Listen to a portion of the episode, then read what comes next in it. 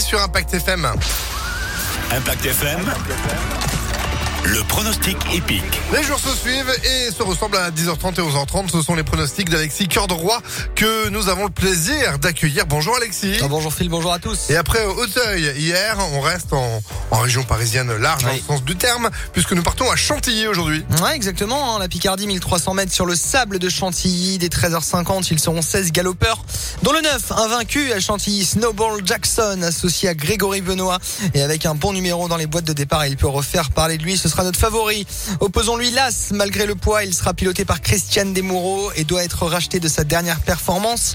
Viendra ensuite la montre du crack jockey Christophe Soumillon, très en forme en ce début d'année. Chalali, qui fait sa rentrée, mais qui est régulier dans l'ensemble. C'est le numéro 8. Enfin, ne pas négliger l'entraînement de Francis-Henri Graffard, hein, originaire de Chantilly, avec le 2 Trou Romance. Et le 12, Passalito, auteur de bonne course à Cagnes-sur-Mer. Il peut confirmer en région parisienne. En cheval de complément, nous choisirons le 11, Bacoel Coffee. S'il ne loupe pas son départ, il peut euh, faire fort aujourd'hui. 9, As, 8, 2, 12 et 11. 9, 1, 8, 2, 12, 11 pour notre quintet plus aujourd'hui à Chantilly.